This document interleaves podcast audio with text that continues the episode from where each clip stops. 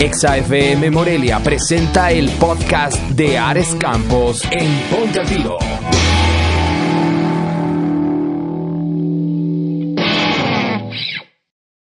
Vayamos directamente a darle una bienvenida calurosa. Siempre nos encanta tenerle en cabina, una gran profesional en el tema de la, psicología, una mujer increíble, talentosa, deportista. No, bueno, no nos alcanzará el tiempo para hacer el listado de lo increíble, y lo voy a decir así, de lo chingona que es ella. Seguramente tú la conoces, la has escuchado cada 15 días aquí en Ponte al Ciro, eh, específicamente los jueves. Ella es Karen Leiva. Mi querida Karen, ¿cómo estás? Buenos días. Bienvenida una vez más a Ponte al Tiro. Hola, buenos días. Pues muy bien como cada 15 días, lista para hablar de un tema muy serio e importante. Sí, la verdad es que platicando fuera del aire amable auditorio con, con Karen, eh, es un tema bastante delicado que debo decirlo con total honestidad, se me enchina la piel el hecho de hablar de ello. Y bueno, últimamente, o bueno, no últimamente, ya desde hace muchos meses atrás, se han vivido climas de violencia bastante fuertes, delicados, y específicamente la violencia en contra de la mujer, eh, un acontecimiento que explotó que retumbó no nada más aquí en Morelia, en el Estado, en la República, que ya todos conocemos, que eh, no, para, mm, para no decirlo, ya todo el mundo nos enteramos de ello, lo vimos en redes sociales. Y hoy, Karen, el tema de este jueves, mm, una pregunta esencial para todas aquellas personas, para todas las mujeres que han vivido, que están sufriendo al día de hoy eh, violencia, ¿cómo pudieran identificar que están en una situación de riesgo, que están eh, rodeadas de personas que les pueden eh, dañar o que se puede suscitar esto que, que, hemos escuchado de los feminicidios. ¿Cómo pudiéramos darnos cuenta qué señales, qué actitudes nos pueden alertar sobre una situación de riesgo específicamente a las mujeres? Bueno, pues Ares, como tal lo comentabas, yo creo que lo hemos visto dirigido hacia la mujer. Sin embargo, hay estadísticas que muestran que el hombre tampoco está muy alejado de, de esta violencia, ¿no? Se habla de que más o menos eh, una de cada cuatro mujeres ha sufrido violencia física por parte de su pareja y uno de cada siete hombres. ¿no? No está tan alejada y también se habla, esto es de lo físico, que en cuanto a lo psicológico, alrededor de la mitad de las mujeres han vivido violencia psicológica por su pareja y también la mitad de los hombres violencia psicológica por su pareja. Entonces, de lo que vamos a hablar hoy es cómo empezar a identificar un abuso desde que se está empezando a germinar, porque eh, esto tan lamentable que hemos estado viendo, no es que surja de golpe, o sea, esto empieza de manera gradual y, y, va subiendo, va subiendo hasta que la patología de la persona se expresa por medio pues de estos ataques ya tan drásticos, ¿no? Entonces, ¿cómo podemos empezar a identificarlo desde una manera muy sutil? Para empezar, el abuso, pues no solamente son los golpes, ¿no? También incluye las humillaciones, eh, incluye cualquier situación que te haga sentir menos, que te lastime, que te prive de la libertad de hablar. Y esto puede ser, por ejemplo, desde una broma, ¿no? Porque hay veces que las personas dicen, oye, me molestó lo que me dijiste, ay, es bromita, ¿no? Yo creo que si te lastima o te está ofendiendo, es una agresión oculta. Entonces, desde este tipo de cosas podemos empezar a identificar y no precisamente mm, tiene que haber, como ya te dije, golpes, esto empieza de manera muy gradual en una relación de pareja. Inicia eh, estas personas con estas patologías graves que generalmente te comentaba. Eh, eh, se llaman, bueno, el trastorno narcisista, trastorno antisocial de la personalidad. Estas personas en el inicio de la relación se muestran muy lindas, ¿no? Muy lindas. Jamás te van a mostrar la agresión. De hecho, puedes decir, es que al inicio no era así y después me empezó a agredir y a golpear.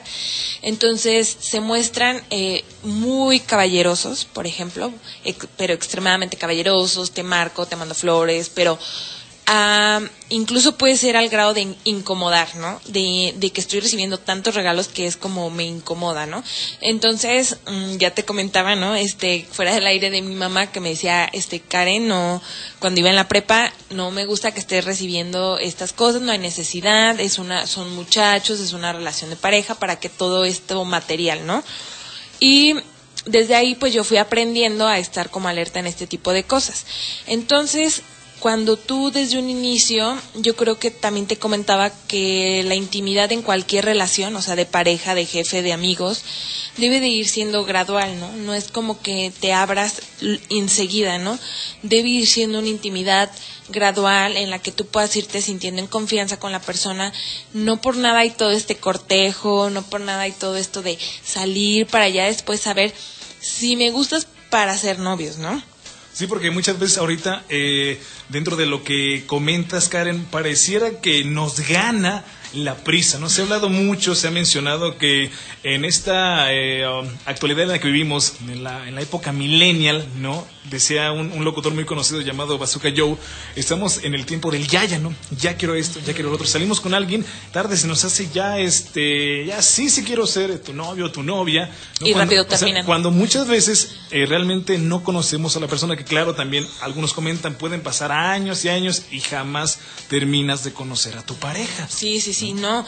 Y es que yo creo que sí, obviamente nunca la terminas de conocer porque está en constante cambio, pero eh, bueno, yo he conocido casos, no, no de psicoterapia porque no voy a hablar de esos, pero de amigos cercanos donde se casaron con dos, tres meses de conocerse de diferente nacionalidad y ya casado se entera que tiene un trastorno grave de, que incluso en, en el país del que era esta persona, se le tenía revisado que asistiera al psiquiatra tres veces por semana, ¿no? Intenta este matar a la pareja, a que era pues mi conocida, y es donde entonces ya va a, denunciar y le dicen, bueno, si sabes que tu, tu esposo tiene esta patología, no, pues no sabía, ¿no? Entonces, de lo que quiero que hablemos hoy es justamente cómo empezar a identificar esta patología, porque las personas piensan que alguien con una patología grave debe de andar alucinando en la calle o debe de andar diciendo, este, teniendo delirios y no precisamente.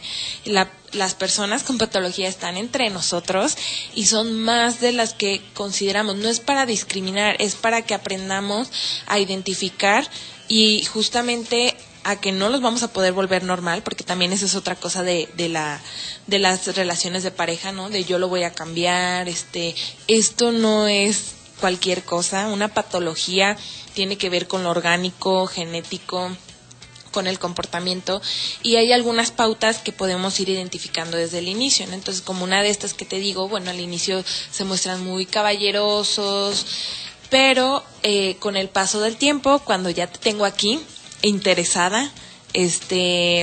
Es donde demuestran su verdadera personalidad. Ajá. Si sienten que la persona se da cuenta y se empieza a alejar, van a volver a doblegarse y van a volver a... No, no, no, perdóname, discúlpame, ¿no? Pero te voy a atacar en cuanto te vuelva a tener, ¿no? Entonces, ¿qué señales podemos ver? A ver, la primera es de que si tú estás con una persona que ves que no habla con respeto de los demás, eh, estas personas generalmente no es en la única área que tienen dificultades con la pareja, o sea, también suele haber dificultades en el trabajo, en otras áreas. Por ejemplo, si tú escuchas que se refiere a sus amigos de manera despectiva, que se refiere a sus exnovias de manera despectiva, también eso, si se refiere a su mamá, a sus hermanas, este, a sus familiares de manera agresiva, es un foco rojo y, la, verdad es que ahorita tú lo, lo mencionabas acertadamente, Karen, muchas veces estas personas con esta patología específicamente no las ubicamos y posiblemente nosotros día con día convivimos con ellas y lo preocupante es que se está en una situación de riesgo. y muchos se preguntarán, oye Karen, ¿y yo cómo puedo identificar esto? no Yo como mujer, ¿no? como lo comentaba al arranque de, de la plática con Karen, eh, a, a raíz de esas situaciones tan complicadas, tan delicadas de violencia, ¿cómo puedo identificar que estoy cerca de alguien que me puede violentar? ¿no? Sea, ¿cómo puedo darme cuenta? ¿Necesito recurrir a un especialista si veo ciertas actitudes hacia mí o cómo lo puedo hacer? Pero el día de hoy, amable editorio, quédate con nosotros porque Karen Leiva está aquí con nosotros, especialista en temas de psicología, con este gran tema, cómo podemos identificar, como ya lo comentaba, una patología que la verdad ponga a las mujeres en una situación de riesgo y todo a raíz pues de lo que está viviendo últimamente en el estado, en la ciudad y a nivel república. Ares Campos, ponte al tiro. Hoy nos acompaña en cabina Karen Leiva. Y continuando con más del tema del día de hoy, eh, hablando de esto tan delicado, tan difícil que tristemente la violencia continúa, continúa en Morelia, en el Estado, en la República y eh, que las mujeres se han visto sumamente afectadas. Hemos visto eh, movilizaciones, marchas, se ha levantado la voz y la verdad es que ya era tiempo, ¿no? Ya era momento de, de hacer ello. Y hoy estamos eh, hablando, platicando acerca de cómo identificar que eh, como mujeres están en riesgo, están rodeadas de una persona que las puede dañar físicamente, psicológicamente. Ya nos comentabas ¿no? acerca de ciertas patologías que te indican perfectamente que esta persona es violenta, esta persona tiene ciertos trastornos. Y platicando fuera del aire, Karen, el tema de las redes sociales, ¿no? que normalmente eh, hay muchísimas situaciones que se han dado eh, alrededor de esto que nos ha ayudado, también cabe mencionar, pero también han surgido situaciones delicadas como el tema de, feminicidios o de violencia contra la mujer, porque pues se conoce a alguien, ¿no? A través de una red social, de Instagram, de Facebook, ¿no? Que también entra perfectamente bien. Sí, bueno, yo creo que eh, regresando al tema de la intimidad, con intimidad, bueno, yo no me refiero solamente a algo sexual, sino me refiero a, esa manera en la que conoces a alguien de manera profunda. Yo creo que las redes sociales sí nos han ayudado a hacer más conexiones, y, pero también nos han bloqueado nuestros instintos, por así decirlo. Yo creo que tenemos que hacerle mucho caso a lo que sentimos. De hecho, la única evidencia de abuso sutil cuando comienza es cómo te sientes, ¿no? Yo creo que eh, estando frente a una pantalla no puedes darte cuenta del aroma, del sentir, de lo que te está causando, si te da miedo o no te da miedo. Y yo creo que tienes que ir poco a poco, ¿no? Este, ya te comentaba fuera del aire este caso donde una chica conoce a alguien de incluso otro continente, se emociona porque a los meses, este, bueno, a la semana le pide que sean pareja, a los meses le pide que se casen, se emociona porque obviamente es como algo nuevo, algo como de película, ¿no? Como casarte con alguien este extranjero, de otra raza, ¿no? Porque también entra mucho este tema, no es que inclusive a la hora de estar presumiendo, no es que me voy a casar con alguien nacido, ¿no? En Alemania, en alguna parte del mundo, ¿no? Y también quién o quién eh, qué justifica que esto va a ser algo benéfico. Solo porque es alguien que no es mexicano, ¿no? Ya dicen, no, es wow, ¿no? Porque es, un alemán, como el ejemplo. Sí, ¿no? Entonces, pues justamente, como te comento, se casan, eh, se casan y a las semanas el tipo en la madrugada intenta asesinar a la chica y no una, muchas veces, ¿no? Este, la chava estaba consternada porque decía, bueno, ¿en qué momento me lo cambiaron? Y es que como te comentaba en el bloque anterior, esto comienza de una manera muy sutil y muy linda. ¿no? Entonces, eh, bueno, la chava va y denuncia en, eh, en aquel país, porque aparte, muy inteligente se la, se la llevó a vivir al otro país. Ese es otro factor de riesgo. Si te aísla de tu red de apoyo y estás Mm, sola, o sea, ya no te va a quedar para dónde hacerte y es más difícil que vayas a dejar a la persona. Entonces, no dejar tu red de apoyo. Entonces, bueno, ya se va al otro país, denuncia y bueno, ya cuando se la denuncia se da cuenta pues que la persona tenía el trastorno bipolar. Eh, este tipo de trastornos no los va a cambiar el amor, no los va a cambiar la pareja, son personas que necesitan de un tratamiento psiquiátrico severo, importante, profundo, largo. Eh, no es que un día vayan a ser, como te decía, normal. Entonces, yo creo que tenemos que verlo desde ese punto que no es como aferrarme de yo lo voy a cambiar con mi amor, ¿no? Porque es una frase muy común. Entonces, algo a lo que quiero pedirle a todos que pongan mucha atención es aprender a conocer tu cuerpo y tus sentidos. En muchas de estas ocasiones o situaciones salidas, por ejemplo, con, con estos chavos que conoces o así, a veces sientes estas famosas mariposas en el estómago. Pero quiero decirte que como hemos hablado en otros capítulos de del miedo, bueno, el miedo se siente en el estómago, como maripositas.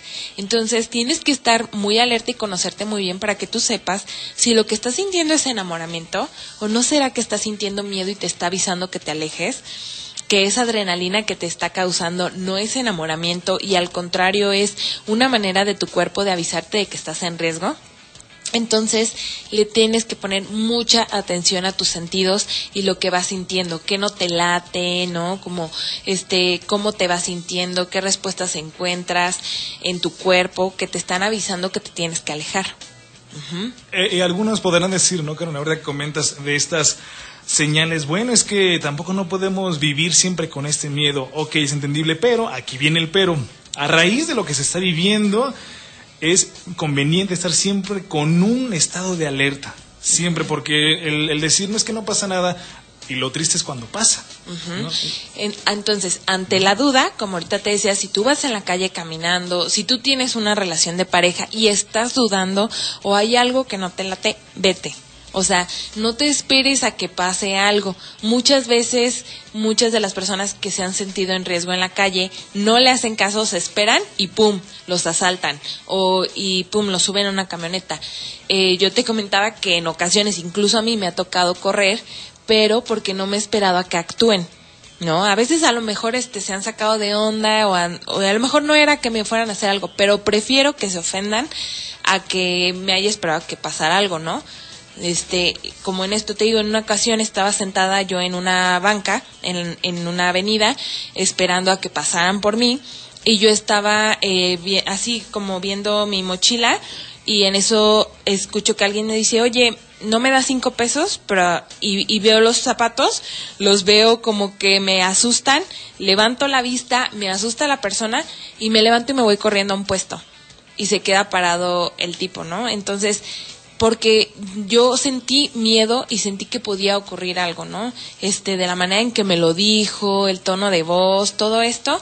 Entonces no te esperes ante la duda, ves un carro extraño, no te quedes parado esperando, vete. O sea, dudas, vete. La duda es suficiente para irte, ¿no? Y para reaccionar en, el, en, el, momento, ahorita con este ejemplo, esta situación que, que nos compartes, eh, Karen, ¿cuántas veces, no? Inclusive no como hombre, ¿no? Estás caminando por la, por alguna calle de tu ciudad, estás en la parada del transporte público y hay algo que no te cuadra. Es que aquí como que esta persona llegó, se ve muy misteriosa y uno dice, no hombre, no pasa nada.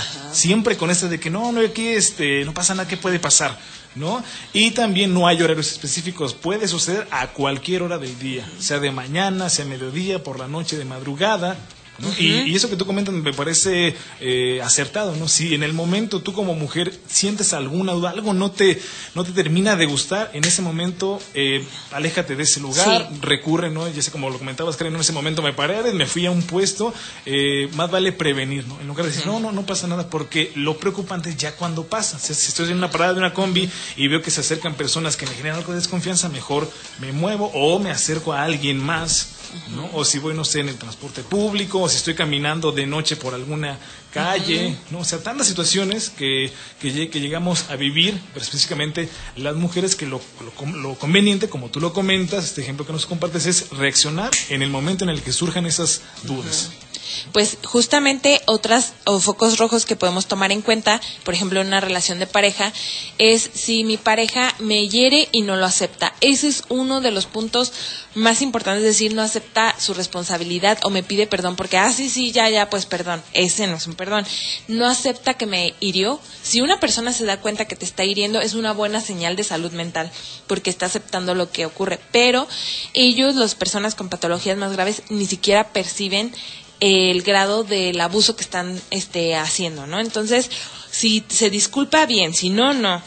Si se burla de tus amigos, de tus familiares, de tu y eso te, y te va intentando alejar, señal roja, ¿no? Señal de alerta. Si es posesivo, señal de alerta. Si quiere pasar solamente tiempo contigo y con nadie más, señal de alerta. Si todo está centrado en él, en sus logros, en que la persona salga adelante y los tuyos quedan en segundo término, o si te llega a apoyar, pero siempre y cuando no lo rebases o no seas más que él, también es una señal de alerta, porque ya vamos viendo características narcisas, ¿no? De, de la persona. Eh, también, por ejemplo, puede ser si te va revisando esto del WhatsApp, si te hace muchas llamadas, si siempre, si se te aparece sin que tú te des cuenta, como se te aparece en el trabajo, se te aparece... Mm, en, con tus amigas, no, no, no, es que estoy viendo qué haces, ¿no? O sea, señales rojas, ¿no? Obviamente también como te hagas sentir, ¿no? Si se te aparece, si te hace algo lindo y de verdad no te causa miedo ni nada. Bueno, pues, bueno, sí. ajá. Pero si es como de una manera en la que te alerte, te causa sorpresa, bueno, pues entonces tienes que verlo. Si siempre en los problemas cuando se pelean busca la manera de transgiversar la situación de manera que la, tú siempre salgas culpable, señal de alerta. O sea, no reconoce tus sentimientos, no te toma en cuenta, no, es señal de que no hay empatía. Sí, también desde ahí un- una cosa, no estarse haciendo presente a toda hora, cualquier momento, estar eh, con constantes llamadas, mensajes, dónde estás, con quién estás. Ares Campos, ponte al tiro. Continuó con nosotros en cabina Karen Leiva, una especialista en temas de psicología, abordando este tema que ya lo hemos venido comentando, situaciones tan delicadas, tan difíciles, que la verdad es que hasta se me enchina la piel el hecho de comentarlo, tanto que hemos visto en redes sociales, tanta información, situaciones de mujeres que han sido víctimas de la violencia y bueno, la verdad es que es algo bastante, bastante fuerte. Y bueno, Karen, antes que nada agradecerte infinitamente por eh, acompañarnos en cabina, eh, tu valioso tiempo y a manera de conclusión, ¿qué pudiéramos hacer nosotros si llegamos a darnos cuenta de que alguien, ya sea mujer, ya sea hombre, está en una situación de violencia, pero por alguna razón la víctima pues no, eh, no se siente mm, con el valor de denunciar, de decir, oye, me está pasando esto, yo como persona eh, fuera de, de una situación, ¿cómo, ¿cómo puedo ayudarle? ¿Cómo puedo decirle, hey, este, ¿qué onda? ¿No? Porque llega a pasar, Ajá. ¿no? Bueno, pues justamente si vemos a alguien que está en una relación desde el abuso sutil, que sería una relación tóxica como se conoce popularmente, eh, desde ahí esas relaciones se van cocinando para después este, tener este tipo de brotes este ya más agudos o graves más bien este de situaciones ya extremas. Entonces como muchas veces como amigos como familiares nos desesperamos y le decimos eres una tonta eh, mira cómo estás ahí eh, bueno si te fijas estás haciendo lo mismo no Sí, porque- la estás devaluando Porque normalmente esto se toma a juego, ¿no? Ahorita que mencionas el término de, ah, es que eh, tu novio es bien tóxico, ¿no? Y lo tomamos como algo muy, ah, como este, en plan de, de chacoteo. Pero no sabemos el grado de delicadeza que pueda tener, porque todo comienza por algo mínimo, como tú ya nos lo comentabas en el bloque pasado, y conforme pasa el tiempo se va a ir agudizando. O también en el afán de ayudar yo a mi amiga, yo a mi conocida, ¿no? En lugar de ayudarla realmente, pues únicamente la estoy señalando, es que deberías de dejarlo, es que por qué sigues con él y demás, cuando pues, realmente con esos comentarios, la verdad es que no le estoy ayudando en lo absoluto. No, porque estás haciendo exactamente lo mismo que su pareja, devaluando, castigando, juzgando, reprimiendo. Entonces, lo importante aquí es que te des cuenta que las personas dentro de una relación de abuso es muy difícil que se den cuenta que están dentro de esta relación. O sea, esto es un proceso, ¿no? Porque eh, estando dentro no ven para otra parte, ¿no?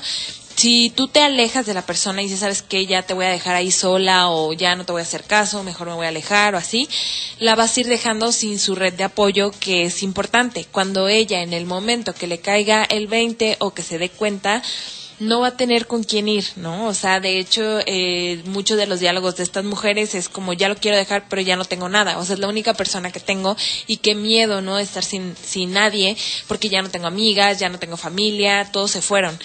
Bueno, porque esa es una de las tácticas del agresor, que te aislarte para que ya no tengas salida y entonces ya aislada tengo el control sobre ti y haces lo que yo quiero.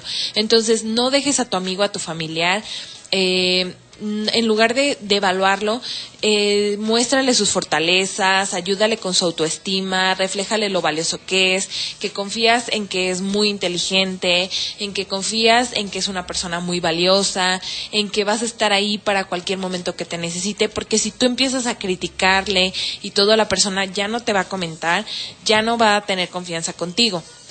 Eh, y oriéntale sobre todo a que tenga una orientación pues profesional, ¿no? Ya puede ser psicológica, a que por lo menos vaya a denunciar o para que haya un antecedente y tú como amigo también guarda todo lo que puedas eh, tener como evidencia de que tu amigo, por ejemplo, o sea, Dios quiera no le suceda algo a la persona, pero tú puedas tener evidencia donde la persona te contaba lo que le hacía a la pareja, Entonces, guarda todas esas conversaciones, ahora sí que el screenshot, todo esto funciona, ¿no? Para en algún momento tener ese como esa documentación, ¿no? Y orientarle, pues apoyarle a la persona.